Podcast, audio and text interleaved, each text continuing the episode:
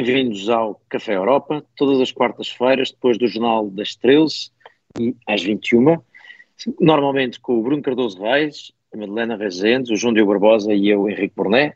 Hoje o Bruno Cardoso Reis não está, provavelmente estará alguns nos Estados Unidos, se não me engano, e certamente a celebrar a vitória da seleção ontem, mas não é isso que nos traz aqui. Vamos falar de idas aos Estados Unidos, mas de Macron, de eventuais vontades de ir talvez a Moscovo, Vamos falar de competitividade fiscal, petróleo e uh, de uma festa vazia da Comissão Europeia.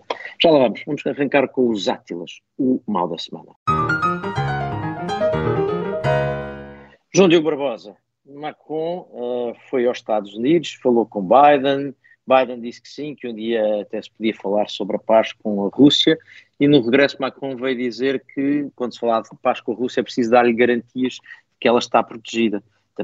Obviamente, isso é importante, porque a Rússia tem sido vítima de muitos ataques.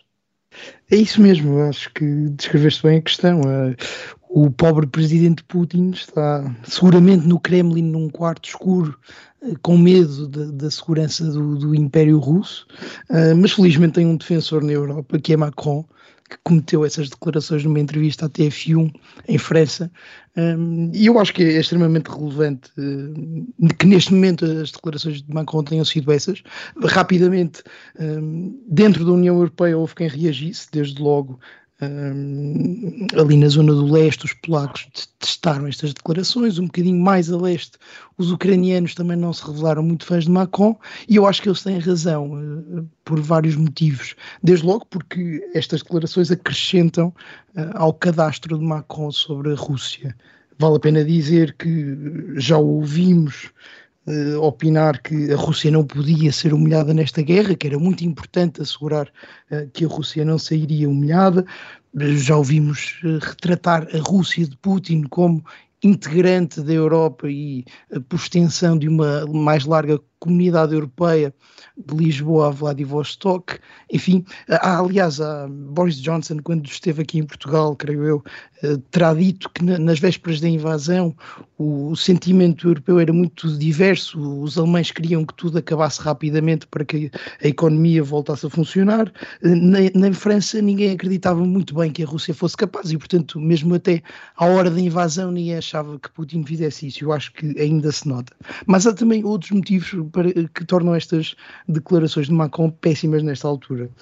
E eu acho que o mais importante deles é o facto de dar alguma causa dentro da União Europeia aos motivos que a própria Rússia apontou uh, como justificações para a sua invasão ou operação militar especial no linguajar do Kremlin. E isso é muito importante porque controla a narrativa e dá força à narrativa russa, uh, numa altura em que se calhar nos surpreende que não tenha havido uma certa fadiga europeia ou dos europeus em relação ao apoio à Ucrânia e às consequências económicas e sociais que isso teve, mas parece mostrar que há alguma fadiga na parte dos políticos europeus. Por exemplo, um, Orban veio agora bloquear um novo pacote de ajuda à Ucrânia, Macron faz estas declarações. Parece que, se os europeus eh, estão confortáveis com o apoio à Ucrânia, os seus líderes não estão tantos. E esta contribuição para a narrativa russa, no âmbito ou nesse contexto, parece-me ainda mais importante e ainda mais perigosa. E, finalmente, porque essa abertura a negociar com base em garantias de segurança para a, Rússia, para a Rússia, uh, parecem querer dizer que uh, a adesão da Ucrânia, quer à União Europeia, quer eventualmente à NATO, não está a ser encarada de forma séria Uh, pelo menos pela França, mas se calhar de forma mais abrangente no Ocidente e na Europa. E isso também não é bom uh, para a posição europeia nas negociações, para a posição ucraniana, quer nas negociações, quer na guerra, e portanto acho que Macron foi extremamente uh, desastrado nessa entrevista, teve pouco cuidado, se calhar disse um, aquilo que é uma, a sua posição pragmática, mas não é bem o, a postura que se deve ter em público, sobretudo numa altura em que não há negociações. Não foi bem este o tom que Joe Biden aplicou quando disse que devia haver negociações, e acho que Macron esticou-se. Pode ter sido um lapso, mas é um lapso frequente. Estou, estou completamente eu, de acordo contigo, Madalena. Sim, eu também, eu também estou, estou de acordo contigo em relação a, a, às declarações em relação à Rússia, totalmente. Por outro lado, é verdade que esta, que esta visita de Macron foi uma visita importantíssima, uh, que, enfim, no momento também, também, também acho bastante sensível da relação uh, transatlântica, quando se notam, enfim, várias tensões nesta relação, nomeadamente nas, uh, nas questões relacionadas com, com o comércio e, e, e toda, enfim, o, o potencial protecionismo que, que, que os Estados Unidos estão a pôr em cima da mesa para fazer face à inflação. Uh, mas de facto há, aqui, há aqui uma tentativa de encontrar, uh, enfim, posições comuns em relação à China, em relação à defesa europeia, uh, estabelecer fóruns de, de, de, enfim, de concertação na NATO, no G7, etc. E, portanto, temos aqui, de facto, uh, penso eu, muito oportunamente, Macron em Washington a, levar adiante esta, estas, uh, já lhe chamaram um bromance entre Biden e Macron, uh, mas penso eu que, tem, que, terá, que terá algum, alguma substância, não só romântica, mas de outro tipo. Caso para dizer, Madalena, que se calhar mais valia Macron ter ficado por Washington, porque a influência de Biden é positiva e, portanto, melhor ele ficar por lá uh, porque aí diz coisas certas. Eu, eu tenho menos esperanças, confesso, uh, no sucesso dessa, desse encontro, até porque acho que há um desequilíbrio que eu, os Estados Unidos estão com muita vontade de, no fundo, ter esta estratégia proteccionista e têm dinheiro para isso. E, e, a França, curiosamente, está um bocadinho assustada porque a França, que é normalmente proteccionista, não tem os bolsos fundos que, por exemplo, a Alemanha tem. Uh, e por isso a França hesita de querer que haja uma resposta europeia, daí começar-se a ouvir falar de uma coisa que seria um fundo soberano europeu, de que ninguém sabe exatamente o que é, é mas sabe-se que nunca existirá antes de 2024, ou seja, depois da próxima das eleições europeias e da próxima Comissão, portanto, será sempre uma coisa para depois de 2024, daqui a bastante tempo, apesar de tudo. Uh, o que quer que isso seja, que ninguém sabe, mas que é uma ideia vagamente, algo que se suspeita em Bruxelas, apesar de ter sido apresentada pela Presidente von der Leyen, uma ideia vagamente uh, de Thierry Breton, mas a mim uh, há um contraponto que me parece interessante, é que uh, na mesma altura Schultz publicou agora na Foreign Affairs um artigo longo, denso sobre, sobre o lugar da Alemanha e da Europa no mundo. Tem algumas coisas qualquer um de nós podia ter dito e escrito, se nos convidassem para escrever na Foreign Affairs, isto é, um retrato, faz um retrato razoável do estado da arte das relações da Europa e dentro da Europa, dá uma espécie de explicação, de justificação para o que aconteceu à Alemanha, isto é, toda a gente acreditou no comércio, acreditou que a Rússia ia ser um parceiro fiável, até na Guerra Fria eles vendiam, uh, uh, vendiam uh, gás e petróleo, portanto era gente com quem se podia fazer negócios, mais ainda pensávamos agora, a China também, bom, e agora estamos a aprender, tem lá várias coisas que eu não gosto, desde logo propor uh, votação por maioria na política externa, mas tem o que eu gosto, sobretudo por comparação com Macron, é que faz, tem uma frase absolutamente clara sobre estaremos do lado e apoiaremos a Ucrânia uh, sem limites. Mesmo que isso não tenha sido exatamente o que a Alemanha tenha estado a fazer, ou que tenha já algumas hesitações, apesar de tudo, quando toca a frases, a mensagens a passar, isto parece muito melhor. Até porque, e Scholz faz essa referência nesse artigo, uh, se Macron e Scholz querem tanto falar da autonomia europeia, da autonomia estratégica europeia, há um aspecto fundamental que é os restantes Estados-membros acreditarem que podem confiar, quer na França, quer na Alemanha, para a sua segurança. Ora, se na Alemanha, em relação à Alemanha, já tinham dúvidas, em relação à França têm todas as dúvidas. Esta declaração de Macron não só é injusta, enfim, não só tem todos os defeitos que vocês disseram, que o João Diogo tão bem disse, mas além disso, faz com que o resto dos Estados-membros ache que não têm razões para confiar em França. E a mim parece-me que a única coisa que sai daqui é que Macron está desde o primeiro dia da guerra na expectativa de ser o, o quem fica na fotografia dos acordos de paz. Uh, e, e, a única coisa que o tem é, é a estratégia que o tem guiado. Parece-me que é péssimo para a Europa, para a guerra, para a Europa e para a posição de, de França na Europa. Parece-me tudo isto mal. Exatamente, Henrique, deixa-me aproveitar para concordar. É, é, é o que é, eu acho aqui desde, desde março. Não, não, é verdade. Eu acho que Macron não tem sido muito hábil a gerir a questão russa uh, mas vale a pena dizer que, que a viagem à América lhe correu bem. Eu Exato. muito bem preparado. Nós, na semana passada, fizemos aqui uma antecipação e eu disse que tinha grandes expectativas e parece-me que Macron fez o que era possível. Era muito difícil uh, negociar uma revisão do chamado IRA, uh, mas acho que aquela ideia de ter técnicos a chatear os técnicos americanos para uma interpretação mais favorável à União Europeia sempre vai avançar e parece-me que era o que se podia fazer aí, mas depois Macron soube muito bem gerir Joe Biden, por um lado conseguiu que o, o evento social, o jantar de gala, fosse uh, visto como um sucesso, que era algo que tanto Biden como Macron precisavam, vale sempre a pena lembrar que Macron em França tem tido muitas dificuldades em governar, perdeu a maioria e tem tido muitas dificuldades no Parlamento de conseguir chegar a acordos, mas depois Macron também soube jogar com a sua independência Vale a pena lembrar que encontrou-se com Elon Musk, que não é exatamente a pessoa preferida da administração Biden. Aliás, Breton também se encontrou com Elon Musk, e isso é uma mensagem clara quando quer Breton, que é o homem de Macron em Bruxelas, quer o próprio presidente da França, se encontram com Elon Musk e dizem: Não, nós estamos a cooperar porque o Twitter vai funcionar na Europa, porque vai seguir as nossas regras. Isso é um claro remoque à administração Biden, e eu acho que Macron jogou muito bem o lado de agradar a Joe Biden com o lado de, de, de se distanciar e de criar a sua identidade. Um, isso foi muito bem feito. Agora, em relação a Scholz, vale a pena dizer uma coisa. Scholz, aqui há uns meses, logo no início da invasão, foi muito aplaudido porque foi ao Parlamento alemão prometer, enfim, uma revisão do, do, da posição da, da, Alemanha no mundo. Uh, o exército agora seria uma força viva, que seria muito bem financiado, mas a verdade é que essas promessas nunca se materializaram. E é, é todos os artigos da Foreign Affairs que ele possa querer escrever, todos os discursos no Parlamento que durante essa semana uh, lhe valham alguns aplausos, não são compromissos orçamentais e não uh, trazem aviões ou tanques para o exército. E isto tem sido um grande tema na política nacional alemã. É a oposição, ainda por cima agora liderada pelo Sr. Merz, que é especialmente Falcão nestes assuntos, tem estado muito em cima dessa matéria e a verdade é que Scholz eh, tem tido palavras redondas e bonitas, tem conseguido esconder-se atrás de Macron na ideia de uma certa pacificação com a Rússia, mas não tem tido resultados práticos possam ver. E num governo que tem um contexto tão importante, vem depois de uma chanceler histórica, eh, encontra uma guerra fundamental para o destino da União Europeia e até para o destino da Alemanha, porque tem implicações na globalização, na estrutura da economia alemã, etc. Não conseguir ter resultados práticos é péssimo e, e, é algo que não vai poder durar muito tempo.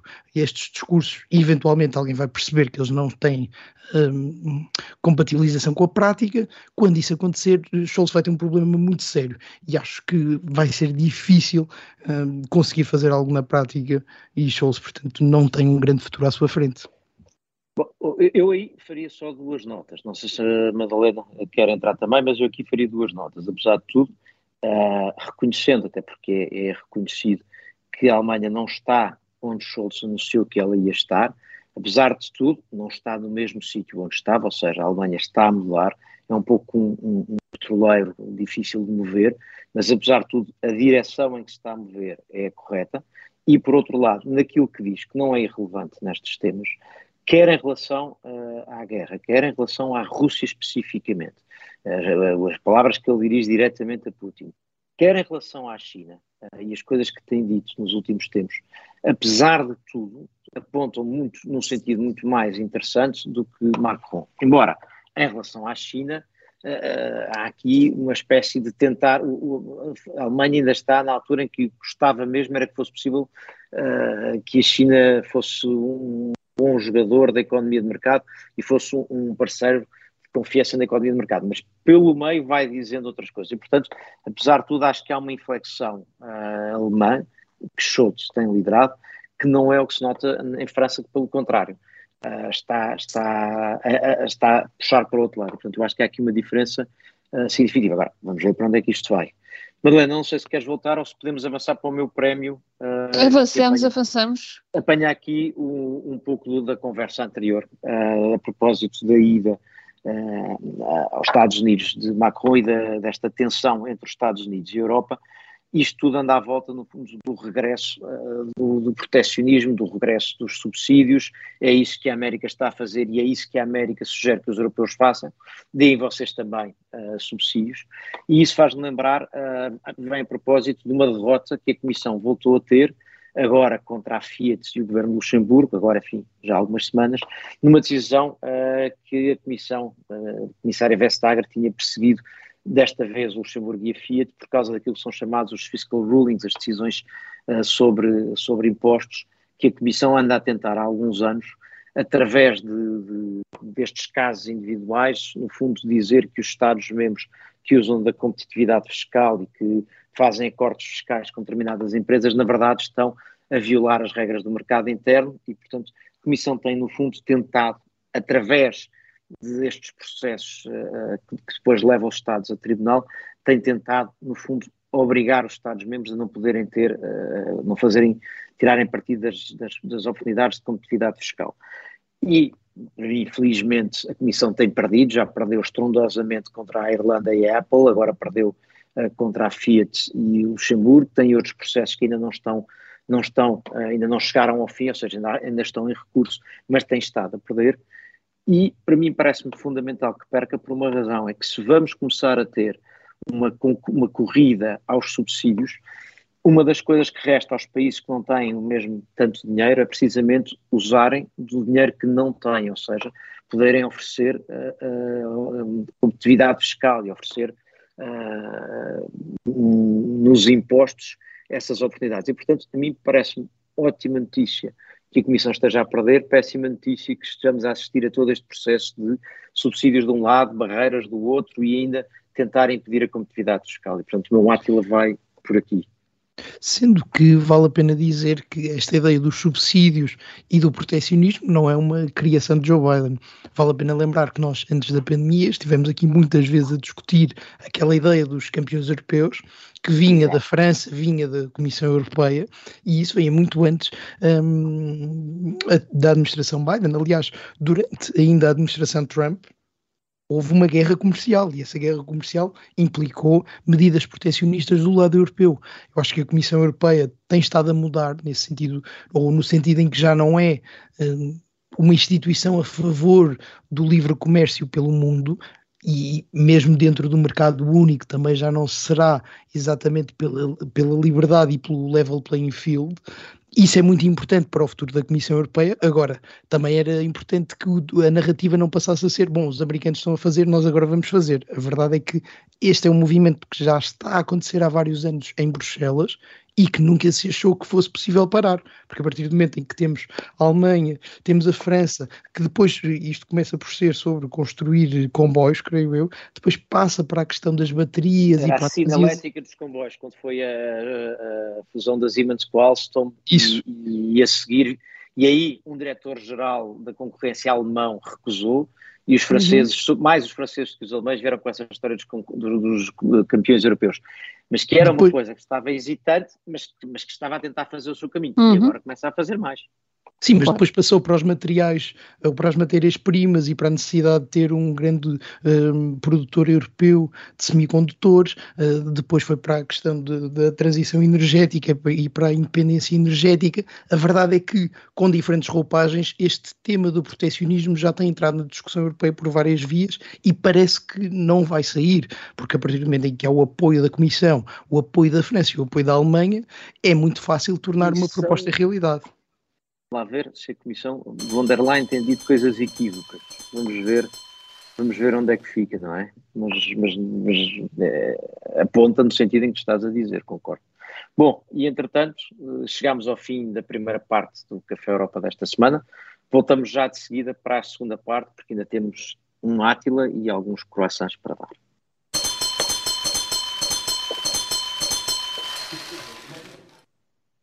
Voltamos para a segunda parte do Café Europa desta semana. Continuamos com o João Diogo Barbosa, a Madalena Rezende e eu, Henrique Porné. E continuamos, ainda temos um Átila, uh, Madalena, para dar. Uh, uh, o Conselho, aliás, não é a Comissão Europeia, agora a responsabilidade é do Conselho, resolveu empurrar com a barriga, por assim dizer, a discussão sobre se a Hungria merece que seja, uh, sejam cortados os fundos por não cumprir uh, com as garantias de que os fundos serão bem usados e que haverá uma, uma gestão, uh, entre outras coisas, isenta de riscos de apropriação indevida de dinheiros dos fundos de coesão. e afinal, alguns Estados-membros estão a dizer: é, isso, vejam lá bem, Comissão Europeia, se não, se não, não está tudo bem na, na, na Hungria, coisa que está a irritar bastante o Parlamento Europeu. É verdade, quer dizer, toda a gente está fartíssima deste assunto, ou seja, eh, vai a Hungria receber ou não fundos, etc. É verdade, eu também estou farta deste assunto e, e aparentemente uh, alguns Estados-membros estão a jogar com esse, com esse sentimento uh, e o próprio Vítor Orban, penso eu, para, uh, para evitar que esta, enfim, que, este, que esta transferência essencial para o seu regime uh, sobreviver uh, não seja cortada pela, pela Comissão, que tinha realmente, uh, enfim, recomendado que, que, que, que, essa suspensão fosse efetiva, uma vez que, um, enfim, as reformas do, do, do, enfim, do sistema judicial, etc., que tinham sido pedidas, não foram efetuadas da forma pedida. Uh, e, e, de facto, uh, França, Alemanha, uh, com outros países estão uh, a criar um atrito, a, a meu ver, uh, inaceitável uh, à transferência destes, enfim, ao bloqueio de, destes fundos. E, e, penso que eu, penso eu que, que, que terão provavelmente algum sucesso uh, se assim o continuarem a fazer e, e, e Vítor Orban continuará a receber os fundos para uh, manter o seu regime autoritário uh, e ao mesmo tempo bloquear as decisões europeias em, todo, em toda a linha em relação à Rússia. É que há uma coisa curiosa, não é? Que enquanto não se resolve o assunto, podia-se dizer, bom, isto é, é, um, é, uma chantagem de Orban, mas pelo menos o, a União Europeia também consegue a sua parte, isto é, atrasa-se isto, mas ele acaba por aprovar as coisas que, que os restantes Estados-membros querem. Mas nem sempre é assim. Nem sempre é assim. Portanto, muitas não vezes ele, ele faz, aliás, o jogo de continuar a atrasar, precisamente porque eh, se aprovar aquilo que querem, depois já não tem nada para, para já não tem valor não é, para troca. E, Exatamente. portanto, corre o risco que lhe retirem então os fundos. E, portanto, é um jogo em que uh, o, o, chantageado é o chantagista. Uh, uhum. O potencial de correr bem é baixo, apesar de eu ter algumas objeções de fundo a isto, isso é outra, outra questão. João Diogo. Não, eu acho que ninguém, provavelmente na, na, história da União Europeia, soube tão bem jogar a política do Conselho como o Vítor Orban.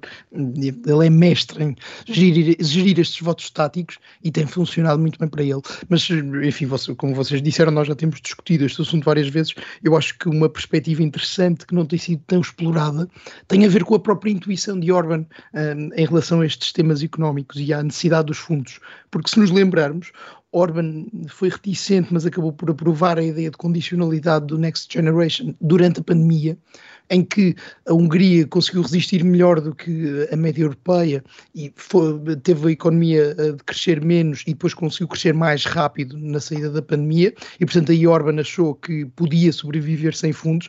Agora com a questão da guerra, com a questão da inflação, Orban tem levado este assunto muito a sério. Desde o verão que o governo húngaro tem dito que não vai ser um problema, que as reformas que a Comissão pede vão ser concedidas e vão ser postas em lei na Hungria e, e o facto facto de o governo húngaro ter mostrado sempre essa abertura, ter dito que isto, não, isto é um não assunto, é uma questão de tempo, nós vamos chegar a acordo, é muito interessante também para perceber.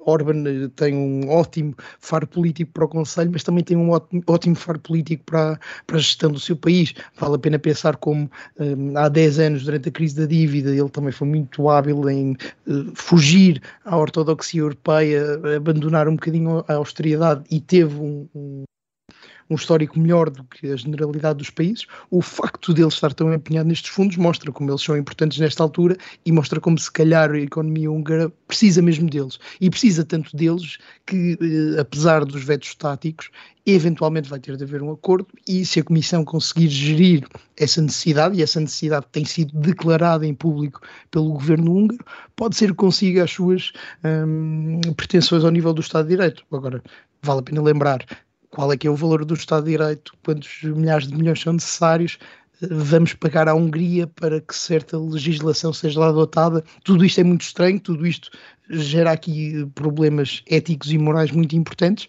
Agora, a verdade é que Orban é um político e é um político muito competente e o facto de ele estar a mostrar a abertura devia ser explorado pela Comissão, que não tem assim tantos políticos competentes como isso. Já, já na Polónia a coisa parece estar mais fácil com o governo a, a ser acusado pela oposição à sua direita de estar a ceder a Bruxelas, o que é mais, o que é mais interessante. Bom, avançamos para os croissants.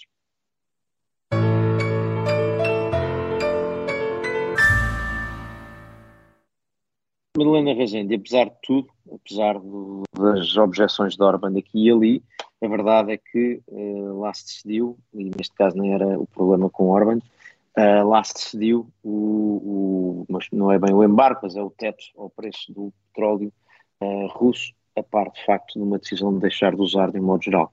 Achas que isto correu bem? Eu penso que sim, eu acho que isto é de, de louvar realmente acho que a Europa está a avançar em vários, em vários, em vários setores e este embargo, mais o teto de 60 dólares ao barril de petróleo russo, uh, tem potencial para ter um impacto importante na, na política, uh, na, na, na, economia russa, e é uma vitória para, para a Europa, que realmente aqui liderou uh, e trouxe consigo o G7, e, e, portanto, penso que isto é de facto um, um marco importante na política externa enfim, comercial, mas obviamente que é a política externa europeia. Uh, e, e, obviamente eu acho que isto faz parte de um, todo um pacote de, de, de questões que estão realmente a avançar uh, na Europa em termos de defesa e de política externa. Temos aqui que dar um, um valente croissant para este, para este resultado. Muito bem. Entre, em croissant, croissant entregue. entregue. entregue.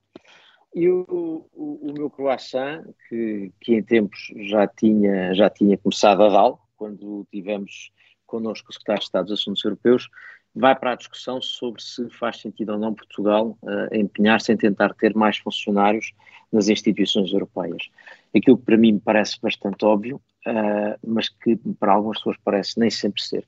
Eu, eu acho que é preciso ter noção de uma coisa. Há, há duas há duas coisas em Portugal que eu acho que são importantes para perceber isso. Uma é, há uma regra não escrita, que já teve exceções, mas por norma acontece, que é a de os comissários nunca serem da mesma nacionalidade que os respectivos diretores-gerais. Ou, enfim, hierarquicamente, pondo a coisa de maneira mais correta, quando há um comissário de uma nacionalidade, evita-se que o diretor-geral que ele tutela seja da mesma nacionalidade.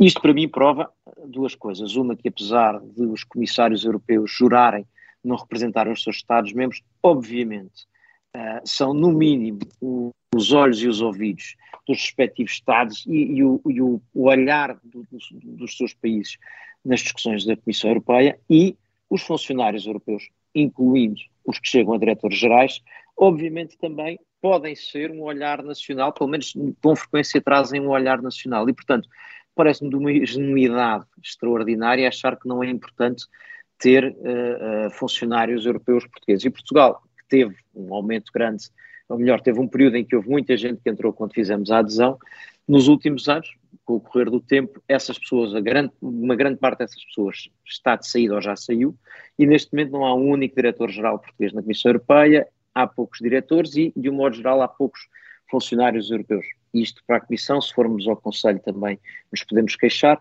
e a mim parece-me que, de facto, é francamente importante. E, e, o meu croissant é, há uma estratégia, dentre outras coisas, apoiar mais bolsas para o Colégio da Europa, que é uma das bases de recrutamento uh, das instituições europeias. Parece-me que isto depois precisará de mais coisas, precisará de se aproveitar quem vai ao Colégio da Europa e uh, não é recrutado para a Comissão Europeia, mas que deve ser aproveitado pelas instituições nacionais. Parece-me que isto não, isto não dispensa outras coisas que devem ser feitas sobre política europeia, até porque, e passo já, até porque não vale a pena ter uh, portugueses querer influenciar-se, depois não se sabe o que, quer, o que se quer.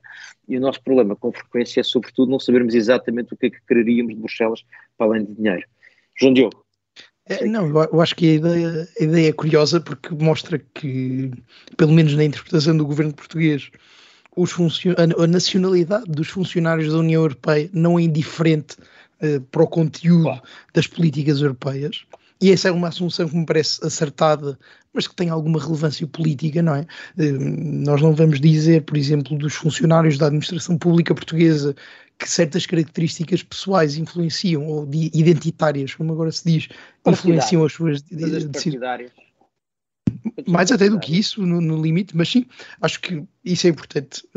Este pragmatismo do governo é importante. É muito difícil de discordar das políticas em concreto, como tu dizias, bolsas de estudo, mobilidade de funcionários entre as instituições, ter a Reper a fazer pressão mais direta pela contratação de portugueses, a, a, dotação orçamental é muito baixa, eu vi notícias que apontavam para um milhão de euros, e portanto tudo isto é muito fácil de concordar.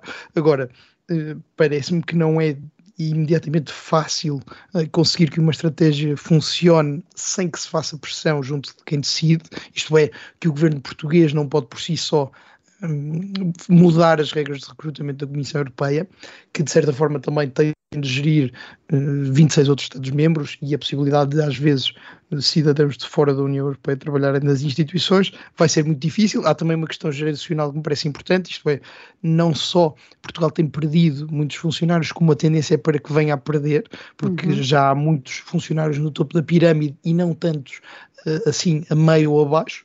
Isso vai ser importante e não se resolve rapidamente, não é? As carreiras demoram 20 anos, 30 anos, ter estagiários hoje é se calhar ter um diretor daqui a 30 anos. É difícil, era se calhar importante que se conseguisse um acordo até mais abrangente dentro do, do Parlamento português e dentro dos, dos, partidos que tradicionalmente governam. Agora, é muito difícil discordar com isto. Eu, em geral, estou mais satisfeito pelo facto de o governo ter reconhecido que a nacionalidade conta e que os funcionários da União Europeia não são só burocratas, técnicos e completamente partidários. Sim, que, eu, que tem, sido, tem sido o problema até agora, ou seja, tem sido.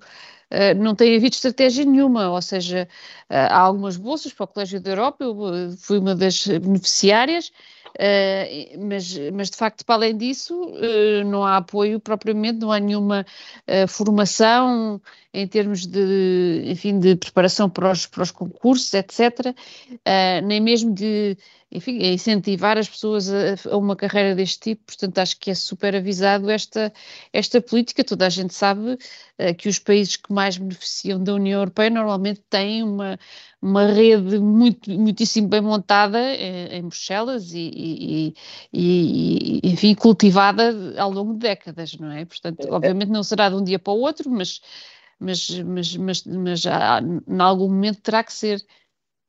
É, completamente de acordo, e, e, e, acho que o aspecto que o João Diogo sublinha, que eu estava no princípio a mencionar com esta regra que, que há em Bruxelas, é importantíssimo, que é reconhecer que não é irrelevante a nacionalidade, o que não quer dizer que as pessoas estejam à ordem, às ordens dos seus países, mas não é, é evidente que não é irrelevante as suas nacionalidades, e essas conversas aqui notam-se.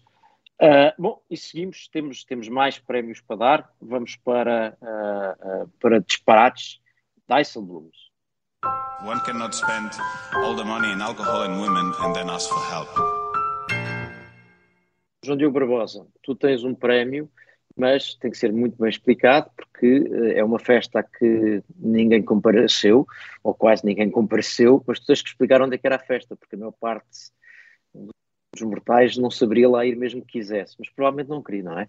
Não, e eu sou a pessoa ideal, enfim, se, se a minha garganta me permitir. sou um, tenho uma obra publicada no domínio do metaverso, não sei se vocês sabem, podem googlar. Uh, mas a história vale a pena, ou seja, os burocratas europeus, que são conhecidos mundialmente uh, por serem os mais aborrecidos em festas, uh, decidiram organizar uma.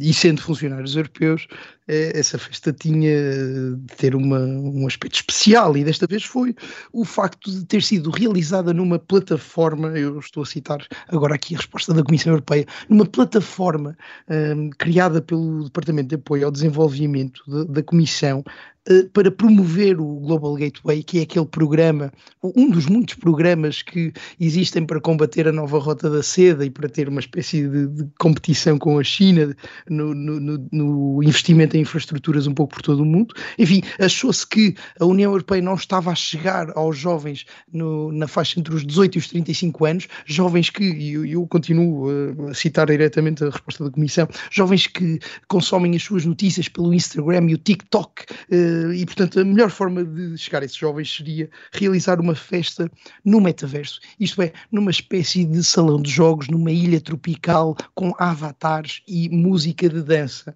Ora, isto eh, soa apetecível, eh, soa tão apetecível, aliás, que estiveram lá cinco pessoas, cinco pessoas nesta festa que custou à volta de 400 mil euros, porque teve de se ah. desenvolver a plataforma, a Comissão Europeia não confia nas plataformas já existentes, e portanto estas cinco pessoas que custaram claro. cerca 100 mil euros cada uma, uma entrada caríssima, porque vale a pena dizer que destas cinco pessoas, uma delas foi o jornalista que deu a notícia e, portanto, eu acho que ele não conta. A certa altura é muito interessante. É, ele foi uh, se divertiu mais, desculpa. Não, é, é muito interessante porque ele conta. Bom, fiquem só eu, uh, a certa altura, as cinco pessoas, uh, os quatro saíram, ninguém achou aquilo muito interessante e fiquei só eu. Mas acho que foi um. O objetivo era excelente, era conhecer o Global Gateway à juventude, que é um dos temas que move. Um, o financiamento foi brutal e adequado. Acho que faltava uma, uma gala virtual para mostrar o que a União Europeia está a fazer de infraestruturas na África subsaariana. E como se viu, a resposta do povo foi incrível, foi entusiasmante e vê-se que a União Europeia está vivaça e para as curvas. Eu, eu, adoro a história, mas acho que tem muito que ver, ainda por cima, uh, indo para o lado sério, tem muito que ver com o problema da União Europeia, que a União Europeia tem uma espécie de. é, é emocionalmente carente normalmente os Estados não têm esse tipo de carências emocionais, isto é, Portugal enquanto país não está sempre aflito que os portugueses gostem de si, não, não tem assim uma dúvida existencial. A União Europeia tem sempre esta necessidade de que os europeus gostem da União Europeia uh, e, portanto, tem necessidade de criar assim uns momentos em que as pessoas abanem uma bandeira e digam que gostam de ser europeus.